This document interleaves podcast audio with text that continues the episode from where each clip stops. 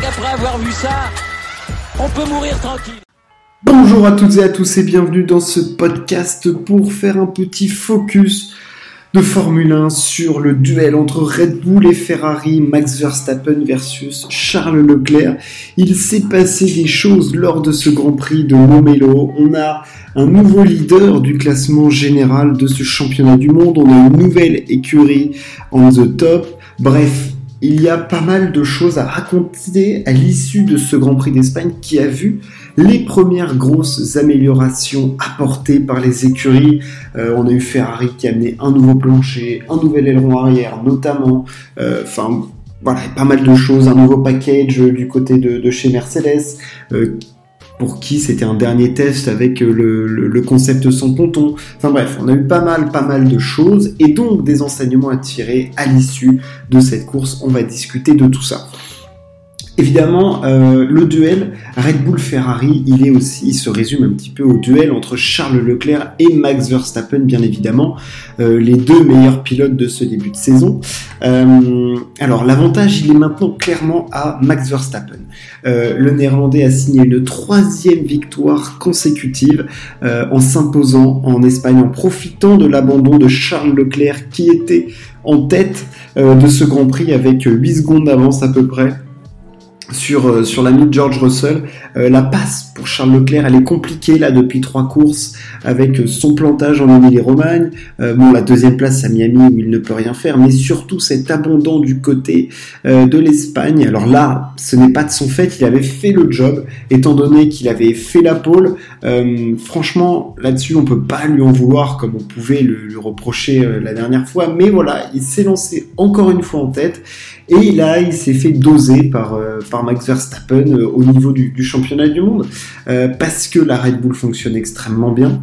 Euh, et que je trouve que Ferrari, ça y est, commence à se battre tout seul. Alors en termes de rythme de développement, par contre, il y a du bon du côté de la Scuderia parce que les nouvelles pièces apportées montrent en tout cas que cette voiture fonctionne très bien. Et ils comprennent surtout cette voiture parce que les améliorations qu'ils ont apportées sont allées dans le bon sens. Eux qui n'avaient quasiment pas fait évoluer leur voiture depuis le Grand Prix de Bahreïn, voilà, ont apporté des évolutions qui sont allées dans le bon sens. Red Bull a développé petit à petit, gros rythme d'amélioration, avec une voiture extrêmement performante, puisque la stat, c'est lorsqu'il finit une course, Max Verstappen la gagne. C'est quand même extrêmement impressionnant pour le néerlandais, que je trouve vraiment en version Lewis Hamilton. Bon, même s'il fait une petite erreur lors de ce Grand Prix, il n'y a pas de faute. Euh, il profite de chaque erreur de ses adversaires. Les stratégies sont au cordeau. Euh, il est ultra performant. Il matraque son coéquipier. Il est hyper serein. Euh, franchement, Max Verstappen est hyper, hyper impressionnant. Pour revenir à Ferrari et Charles Leclerc, le coup il est dur pour Ferrari parce que il compte notamment quasiment que sur Charles Leclerc tant Carlos Sainz déçoit quand même depuis euh, quelques courses. Alors ok, il y a eu cette troisième place à Miami, mais là, la, quatrième place euh, du côté de, de, l'Espagne est vraiment pas bonne parce que il y a un départ qui est catastrophique. Euh, par la suite, il y a un rythme de course qui est pas bon. Il est jamais dans le coup. Euh, Carlos Sainz, clairement, j'ai l'impression ressent la pression euh, ou en tout cas a du mal à lutter avec un Charles Leclerc qui est clairement assez fort, voire même très très fort depuis le début de saison. et Carlos Sainz souffre un petit peu de la comparaison et peut-être qu'il est en mode surpilotage. Et c'est pour ça que je dis que Ferrari vient se battre soi-même parce que il y a des soucis de fiabilité qui sont arrivés à Charles Leclerc, des gros soucis, vu qu'il y a à la fois le turbo et le MGUH qui ont cassé, qui ont causé l'abandon du monégasque qui était en tête du Grand Prix. C'est-à-dire que c'est quand même, c'est pas un Grand Prix où il luttait pour une quatrième ou une cinquième place. Non, Charles Leclerc luttait pour la victoire, il était en tête, et donc le coup, il est extrêmement dur parce que sur un circuit où la Ferrari était vraiment un peu plus forte, je pense, que la, que la Red Bull, ça fait mal, ça fait mal à encaisser. Euh, ils avaient fait la bonne stratégie, ils étaient devant, ils avaient le rythme pour rester devant. Euh, voilà, c'est dur à encaisser pour Ferrari. Et en plus, tu ajoutes à ça un Sainz qui fait des grosses erreurs, qui se sort tout seul, qui a un rythme en course qui est moyen.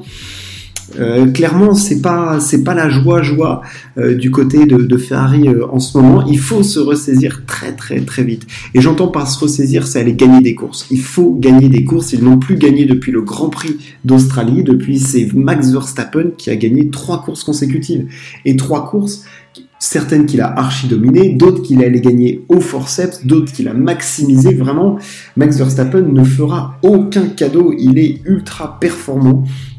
Il a une voiture qu'il comprend parfaitement, il a une équipe qui lui est dévouée, les stratégies sont pour lui, on l'a vu.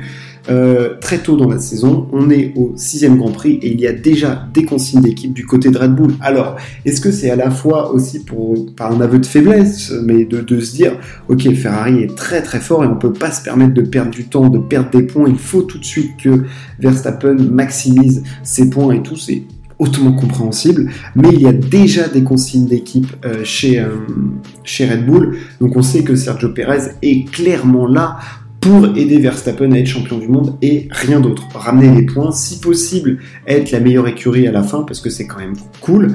Euh, d'ailleurs, à ce classement-là, Red Bull est repassé devant Ferrari. Ferrari qui depuis quelques courses, c'est la soupe à la grenasse. Hein. Il y a quand même eu trois abandons sur, sur les quatre dernières courses. C'est dur. Alors oui, il y avait eu les deux, les deux victoires, enfin les deux, le double podium du côté de Miami, mais sinon pour le reste, c'est un peu la soupe à la grimace alors que ça allait extrêmement bien commencer pour pour l'écurie italienne. Alors là, c'est une mauvaise passe là. Euh, Red Bull en a eu une au début. On sait que ça peut bouger, mais la dynamique était un petit peu différente parce qu'on voyait que la Red Bull était très performante et pouvait aller chercher la Ferrari.